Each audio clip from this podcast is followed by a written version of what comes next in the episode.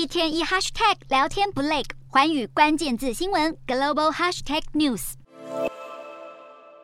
不止澳洲民众大叹钱越来越薄，十号美元指数在上涨百分之零点三，收报一百一十三点一四，已经是连续四个交易日上扬。而日元又回到了低点震荡，凸显就算日银二十四年来首次干预汇市，效果却只是昙花一现。而在美元指数强势拉升之下，人民币对美元及其汇率已经连续两个交易日大幅走低。十一号韩元对美元盘中更一度重贬百分之一点五，幅度创两周以来最大。另一方面，需求疑虑导致国际油价回落，十二月布兰特原油期货下跌一点七三美元，收在每桶九十六点一九美元。十一月西德州原油期货也结束连续五天累计百分之十七的涨势，下跌。一点五亿美元，收报每桶九十一点一三美元。而国际金价失守每盎司一千七百美元大关之后，持续下跌。而至于再生能源转型不可或缺的滤金之一，铜价在中国库存增幅低于去年同期之下，上涨了百分之一点六，结算价报每吨七千五百七十八点五零美元。而市场担忧全球央行大举紧缩货币政策将导致经济衰退，也影响大宗商品行情。